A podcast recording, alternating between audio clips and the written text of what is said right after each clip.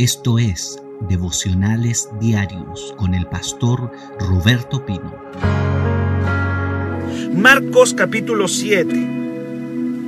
Dice, se juntaron a, se juntaron a Jesús los fariseos y algunos de los escribas que habían venido de Jerusalén. Escuche bien esto.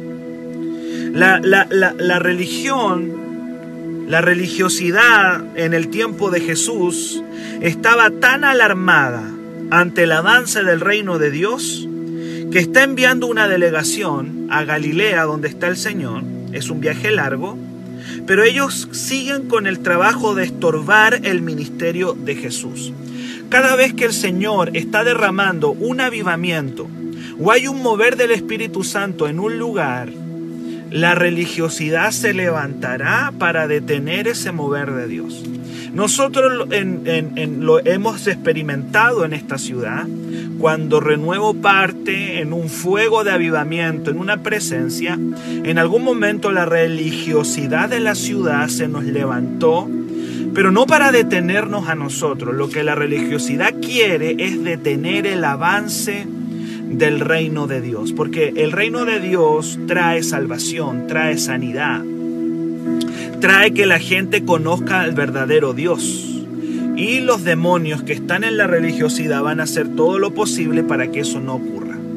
Así que ahora, aquí en Marcos 7, los religiosos están enviando a Galilea un viaje largo, a una comitiva, para seguir estorbando el ministerio de Jesús. El ministerio de Jesús aquí ya en Marcos 7 viene con fuerza. Jesús está sanando enfermos, echando fuera demonios, está caminando sobre las aguas, está resucitando muertos. Esto está tremendo. Entonces el diablo dice, vamos a detener esto.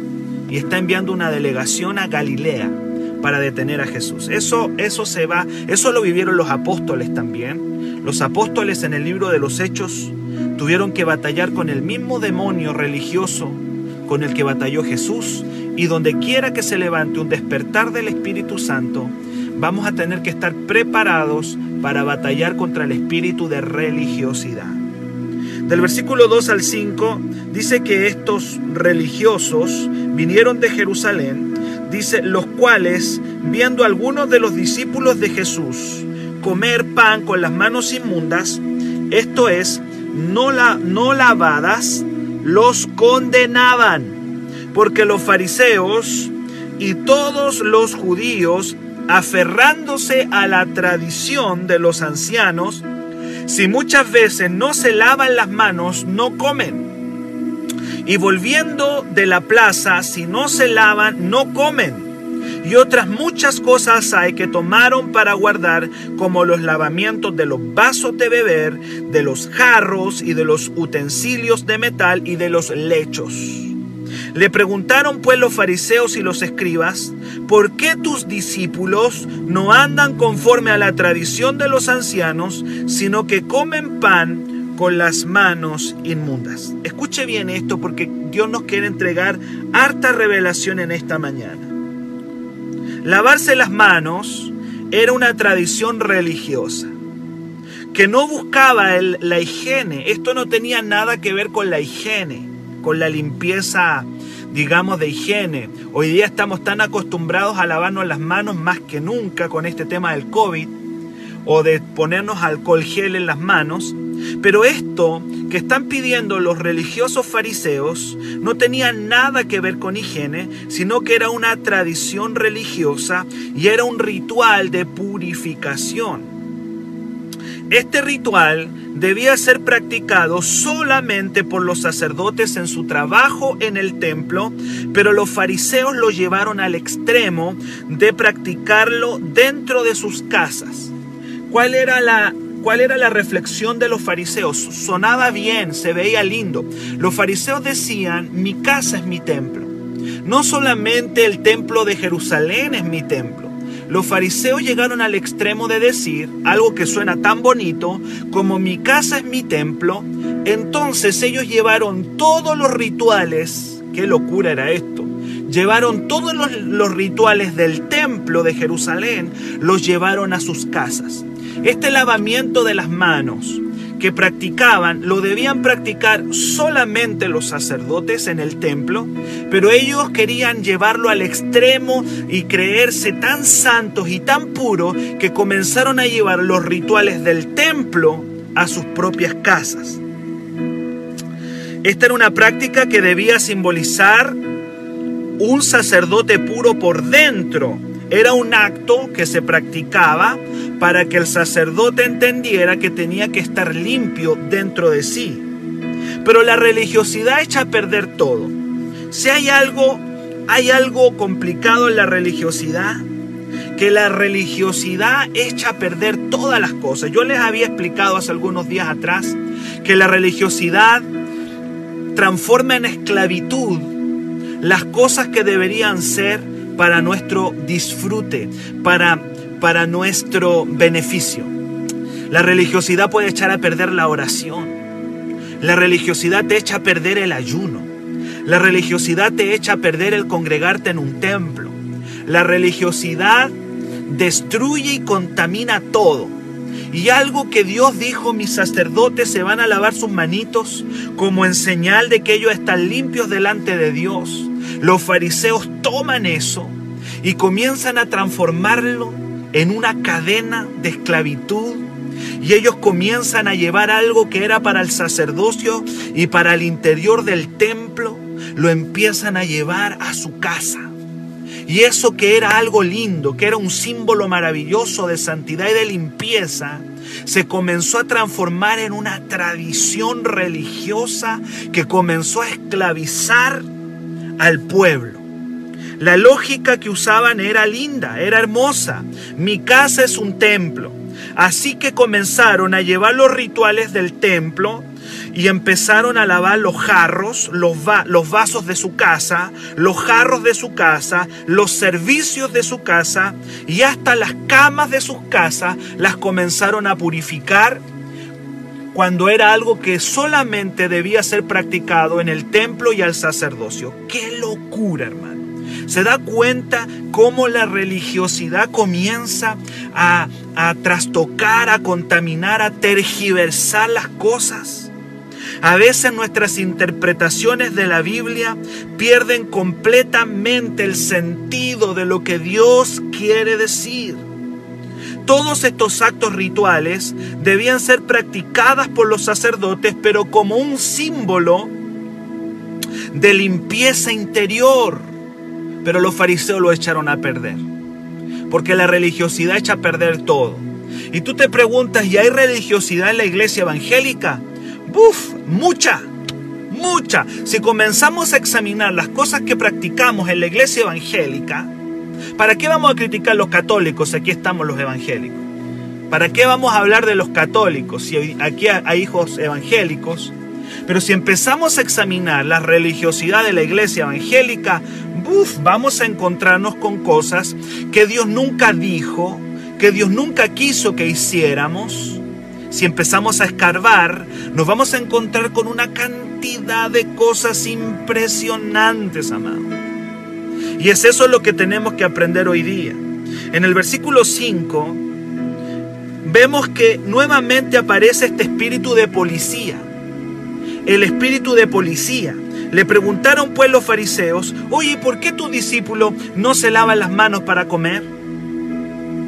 Comenzó este espíritu de acusación, el espíritu de culpabilidad que se mete tan fuertemente en la iglesia.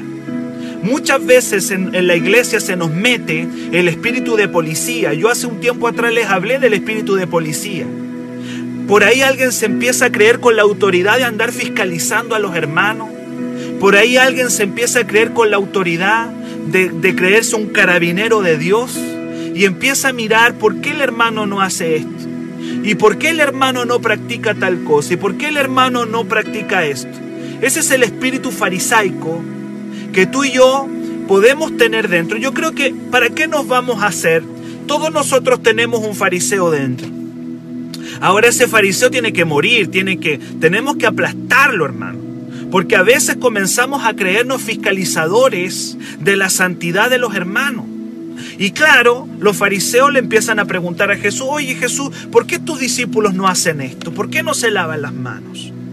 Que Dios nos ayude a creernos los policías de Dios. Cuidado con andar fiscalizando a los hermanos. Nadie te ha dado esa autoridad para que tú andes viendo por qué el hermano no hace esto, por qué el hermano no hace lo otro. Cuidado, cuidado con empezar a creernos los policías de Dios. Jesús le dio duro a los fariseos en eso. Y yo creo que a nosotros los evangélicos también nos tiene que comenzar a pegar fuerte. Porque hay momentos en que nosotros nos viene este, este mm, complejo, complejo de carabinero espiritual. Y creo que ahí es donde nosotros comenzamos a caer en la religiosidad. La tradición, le dicen ahí a Jesús, ¿por qué tus discípulos no andan en la tradición de los ancianos? La tradición es una interpretación que daban los líderes hacia la Biblia, pero que no era la Biblia. Una cosa es la palabra de Dios y otra cosa es cómo la iglesia interpreta la palabra de Dios. Hay muchas interpretaciones que son buenas, pero hay, hay interpretaciones que no son buenas, que no son exactas. Y nosotros tenemos que continuamente estar revisando nuestra interpretación de la palabra de Dios. Si tú me preguntas a mí si alguna vez me he equivocado en interpretaciones, claro, muchas veces me he equivocado en mi interpretación. Por eso es que continuamente nosotros tenemos que empezar a revisar cómo estamos interpretando la palabra de Dios. Porque los fariseos le dicen, a Jesús, ¿por qué tus discípulos no andan en la tradición? ¿Qué era la tradición? Era la interpretación que los líderes religiosos le daban a la palabra. Muchísimas veces nosotros nos vamos a equivocar en nuestra interpretación. Ahora, ¿debemos rechazar toda la tradición? No debemos rechazar toda la tradición. Debemos rechazar solamente la tradición que va contra la verdadera interpretación de la palabra de Dios. Siempre. Por eso yo tengo que empezar a revisar si lo que estoy interpretando de la Biblia es correcto o si lo que estoy interpretando va contra la palabra de Dios. Y en eso caen los católicos, los evangélicos, en ese mismo error de que tenemos una cantidad de tradiciones que nos heredaron nuestros padres, que nos heredaron la iglesia, nos ha venido heredando tradiciones que muchas veces no hemos tenido el valor de cuestionarlas. Hay muchas cosas que las generaciones nuevas se vienen cuestionando de la palabra. ¿Y está mal eso? No, no está mal. No está mal. Tenemos que siempre hacer un chequeo, una revisión, si lo que estoy creyendo se ajusta o no a la palabra de Dios. ¡Wow! ¡Qué tremendo! Miren lo que dice el verso 6. Respondiendo él les dijo, cuando le dijeron, oye, ¿por qué tus discípulos no se lavan las manos conforme a la tradición? ¿Sabe lo que le dijo Jesús? ¿Sabe lo que le dijo? Le dijo hipócritas.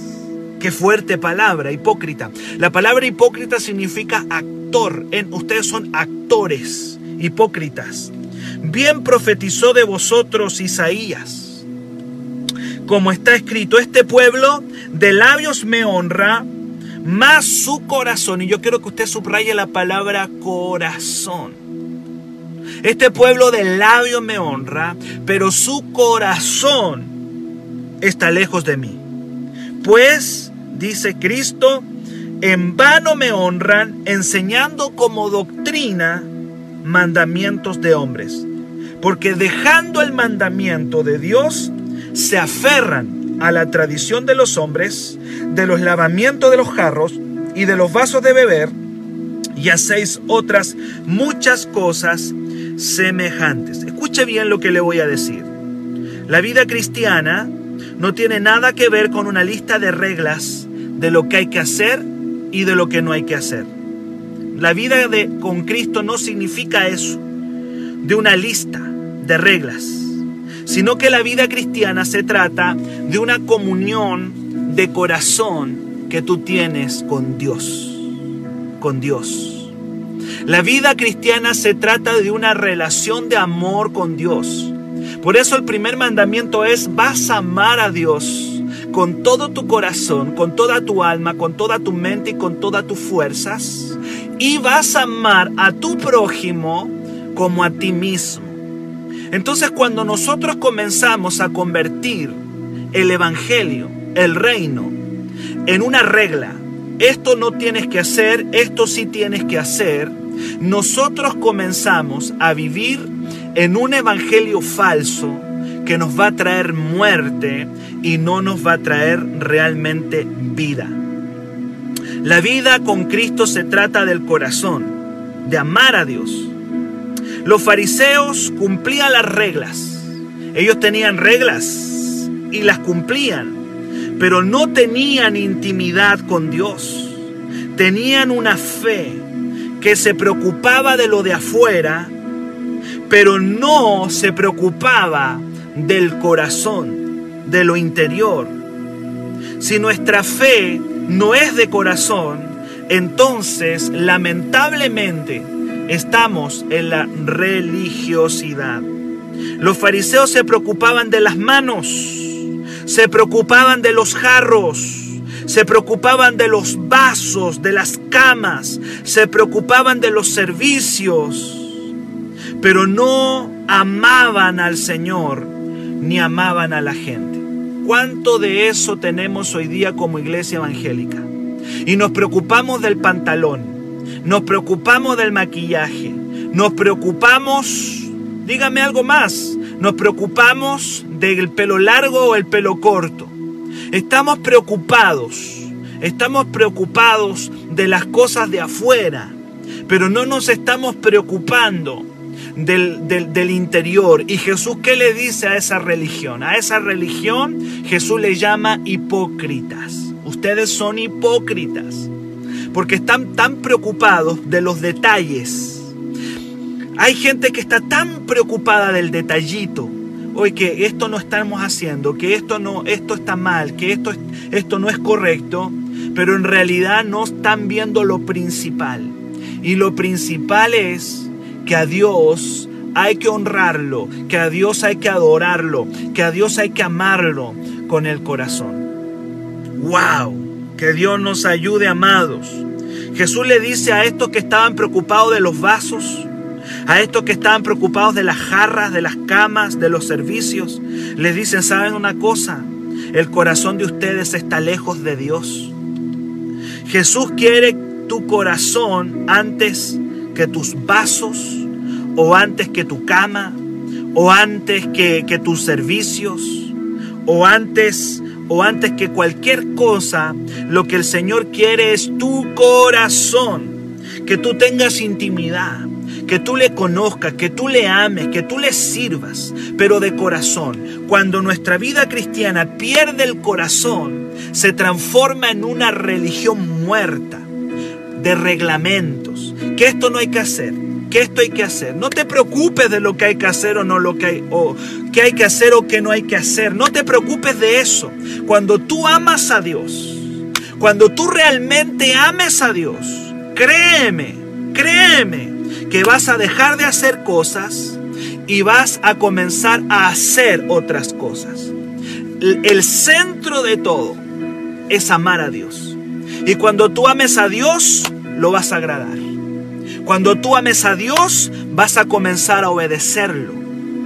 El tema es cuando nosotros empezamos a ver la lista de reglas antes de preocuparnos de amar a Dios. Yo no sé si alguien lo está entendiendo en esta mañana, pero Jesús está denunciando una religión preocupada en el vasito, preocupado en la jarra, preocupado en la cama, preocupado en las manos, pero no preocupado del interior. El que ama a Dios le va a agradar, sí o sí. El que ama a Dios va a hacer la voluntad de Dios. Y el que no lo ama va a andar preocupado de los detallitos, pero no realmente, no realmente va a estar preocupado del amor a Dios. No sé si alguien me dice amén a eso. Jesús denuncia esta religiosidad y le dicen ustedes realmente su corazón está lejos de mí y su honra, y su honra, y su honra no es más que un mandamiento. Nuestra fe se puede transformar en un conjunto de reglas y el secreto está, escúcheme bien, el secreto está en amar a Dios, porque el que ama a Dios le va a agradar, así de simple.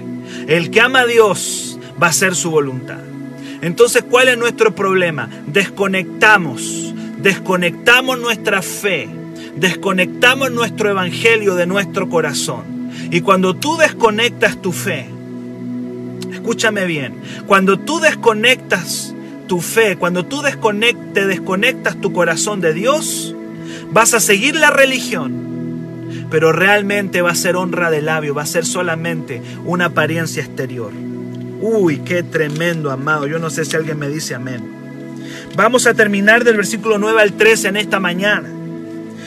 Les decía también, ustedes invalidan el mandamiento de Dios para guardar la tradición. En otras palabras, ustedes están más preocupados de sus tradiciones que de la verdadera palabra de Dios. Y por ahí vas a ver hoy día una religión que está preocupado de la falda, del pantalón, del pelo, de la ropa, del maquillaje, más que de hacer la voluntad de Dios. Más que de hacer la voluntad de Dios. Y le dice Jesús, ustedes invalidan. ¿Qué significa invalidar? La palabra invalidar significa rechazar, desechar. Ustedes están desechando la palabra por sus propios mandamientos. Y luego le da un ejemplo bien impactante. Y le dicen, porque Moisés dijo, honra a tu padre y a tu madre, y el que maldiga al padre o a la madre muera irremisiblemente. Pero ustedes dicen, basta que diga un hombre al padre o a la madre, es corbán, que quiere decir mi ofrenda a Dios, todo aquello con que pudiera ayudarle, y no le dejáis hacer más por su padre o por su madre, invalidando la palabra de Dios con vuestra tradición que habéis transmitido y muchas cosas hacéis semejantes a esta. La vida cristiana se trata del corazón amado, no de reglas. Sálete del evangelio de las reglas. Yo no te estoy diciendo que no cumpla las reglas, por favor que nadie se equivoque. Yo no le estoy diciendo haga lo que quiera ahora. Si quiere fornicar, fornique. Si quiere robar, robe. Yo no le he dicho eso. Pero la vida cristiana no se trata de reglas. La vida, la vida cristiana se trata de amar a Dios. Porque el que ama a Dios va, va a agradar a Dios y va a hacer su voluntad. Pero nosotros transformamos el Evangelio en una lista en una lista de no fornicar, no robar, no mentir, no hacer esto, no hacer lo otro, cuando hemos olvidado que el mandamiento es mantenernos en una relación de amor con Dios continua. Y cuando yo me mantengo en una relación de amor continua, cuando yo amo a Dios, cuando yo realmente mi corazón está conectado al cielo, yo voy a hacer su voluntad. No me va a costar hacer la voluntad de Dios. ¿Por qué me cuesta tanto? ¿Por qué me cuesta tanto hacer la voluntad de Dios? ¿Sabe por qué me cuesta tanto? Porque no amo a Dios como lo debería amar. ¿Por qué, ¿Por qué, una persona puede decir caigo en fornicación? ¿Por qué caigo en adulterio? ¿Por qué miento? ¿Por qué robo? ¿Por qué hago esto o lo otro? Porque tienes que examinar tu corazón. ¿Cómo está tu corazón en relación a Dios? Y cuando tú conectas tu corazón con el Señor, cuando tú conectes tu vida con el Señor, créeme que le vas a agradar. Y no solamente vas a agradar a Dios, sino que vas a empezar a agradar a la gente que está a tu alrededor, porque el primer mandamiento es amar a Dios y el segundo es amar a nuestro prójimo como a nosotros mismos. Y luego Jesús les dice, miren una cosa, le dice a los fariseos, le dice algo a los fariseos. Le dice, ustedes están invalidando, están invalidando la palabra por sus tradiciones, están preocupados de las manos sucias. ¿Cómo pueden estar preocupados si las manos están sucias o limpias si su corazón está lejos de Dios? ¿Cómo pueden ustedes estar preocupados de los vasos, de las camas, de las jarras? Si realmente tienen el corazón desconectado de Dios, su religión es solamente una apariencia. Y luego les dice Jesús, hay un mandamiento que dice, vas a honrar a tu padre y a tu madre. Jesús le dice, escuche bien esto, la Biblia dice, honra a tu padre y a tu madre, eso está en Éxodo 20, verso 12.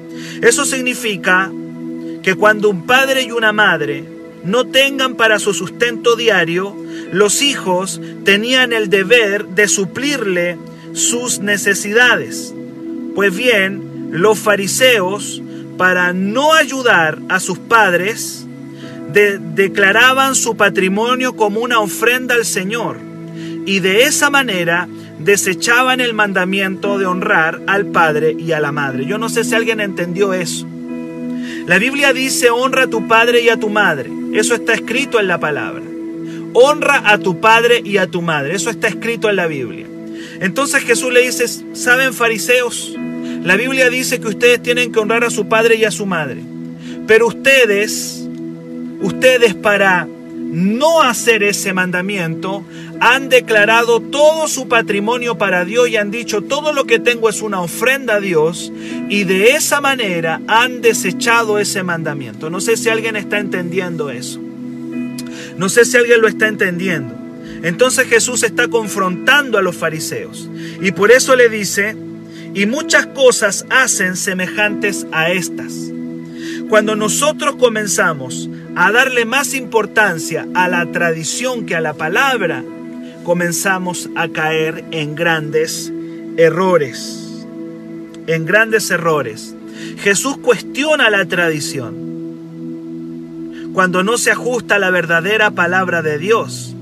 La tradición es lo que se va transmitiendo de una generación a otra y pueden haber cosas buenas y malas, pero debemos revisar continuamente si lo que estoy creyendo se ajusta a la palabra de Dios o viene simplemente de los hombres. Y termino diciendo esto, queridos y amados que están en este devocional. No seamos parte de una religión que se preocupa más de las manos y las jarras que por tener un corazón conectado con el Señor. Una religión que se preocupa de las manos y las jarras, pero que no se preocupa del corazón, del amar a Dios, de estar conectado con el Señor. Y creo que esta palabra no es para el otro. No estén mirando al otro. ¿Sabe una cosa? El peor error que tú y yo podemos cometer, venir a este devocional y estar mirando al de allá de la esquina y decir, uy, esta palabra es para ese hipócrita. Ah, esta palabra es para este. No, amado, esta palabra es para mí. Esta palabra es para ti.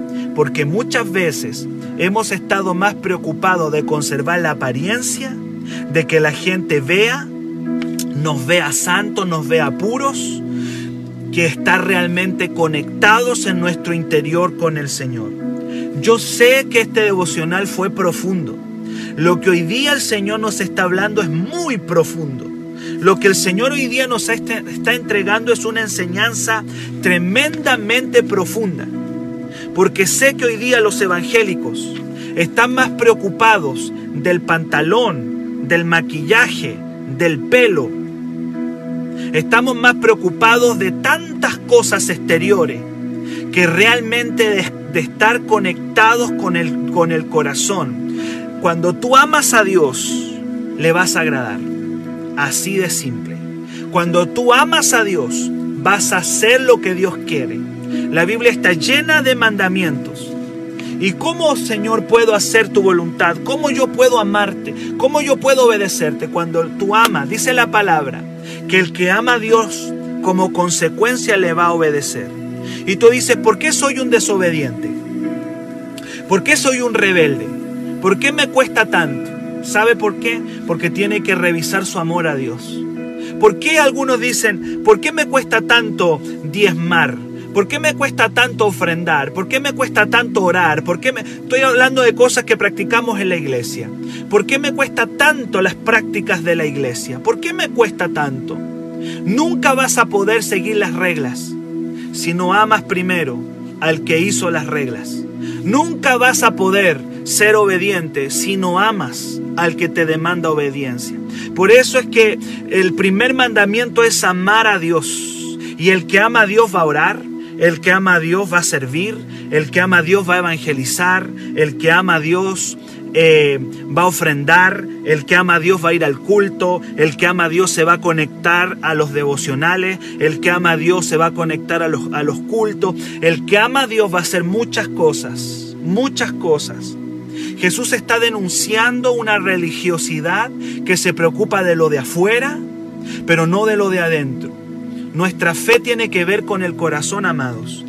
Nuestra fe tiene que ver con nuestro interior. Cuando yo amo a Dios de corazón, Cuando yo realmente le amo, cuando yo realmente digo, yo amo a Dios, voy a practicar sus mandamientos. Ahora, si no le amo, puedo caer, puedo caer en una religiosidad. Y puedo estar haciendo todo en la iglesia, pero no realmente estar conectado con Dios. Hay gente que tiene una muy buena práctica religiosa. Son buenos para orar, son buenos para ofrendar, son buenos para muchas prácticas. Son buenos para practicar mucho la religión. Pero si el Señor mirara su corazón, se daría cuenta de que ese corazón está desconectado, que ese corazón está fuera de Dios. ¿A qué te estoy diciendo, amado? El secreto de nuestra fe está en amarle. No se trata de las manos, se trata del corazón. Se trata del corazón, no es las manos. No tiene que ver con tus manos, no tiene que ver con tu jarra, no tiene que ver con tus vasos, tiene que ver con tu corazón.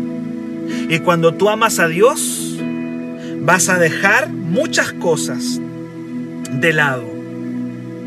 Y vas a comenzar a practicar muchas cosas. Dejemos de caer en esta hipocresía. Mañana vamos a continuar con esto, porque es tan profundo que yo dije, no puedo seguir avanzando. Quiero que la iglesia pueda comer, pueda masticar bien esto. Quiero que lo sigamos masticando. Quiero que lo, sigamos viendo. No seamos parte de una religión que se preocupa de lo de afuera. No caigamos en una religiosidad. No seamos carabineros de Dios. Por favor, nadie te mandó a ser carabinero de Dios. No somos llamados a ser fiscalizadores de los hermanos como los fariseos. Vivamos nuestra fe. Amemos al Señor, amemos a Dios. Amemos la palabra, amemos nuestros hermanos. Toda la Biblia se resume en amor. Quiero orar. Sé que hoy día la palabra llegó. Sé que hoy día Dios nos está enseñando. Mañana vamos a continuar quizá en esto mismo, vamos a seguir profundizando en esto, vamos a seguir metiéndonos en esto. Yo quiero que tú mañana vengas pasado de las 10 de la mañana, porque Dios nos va a seguir hablando de esto. Yo dije que este evangelio de Marco, hermano, nos va a dar, no, no, no, nos va a pegar duro, pero nos va a pegar duro para que cambiemos. No mires al de al lado. No mires la palabra es para ese. Ah, la palabra es para este otro. No, es para ti, para mí. La palabra es para mí. Hoy día Dios, porque sabe una cosa, yo siento que todos tenemos un fariseo dentro. ¿Para qué nos vamos a hacer? ¿Para qué nos vamos a hacer? Yo creo que todos nosotros tenemos un fariseo adentro. Ese fariseo tenemos que crucificarlo también. Ese fariseo tenemos que comenzar a, ponerlo bajo límite. Para mayor información, escríbenos al WhatsApp más 569 733 19817.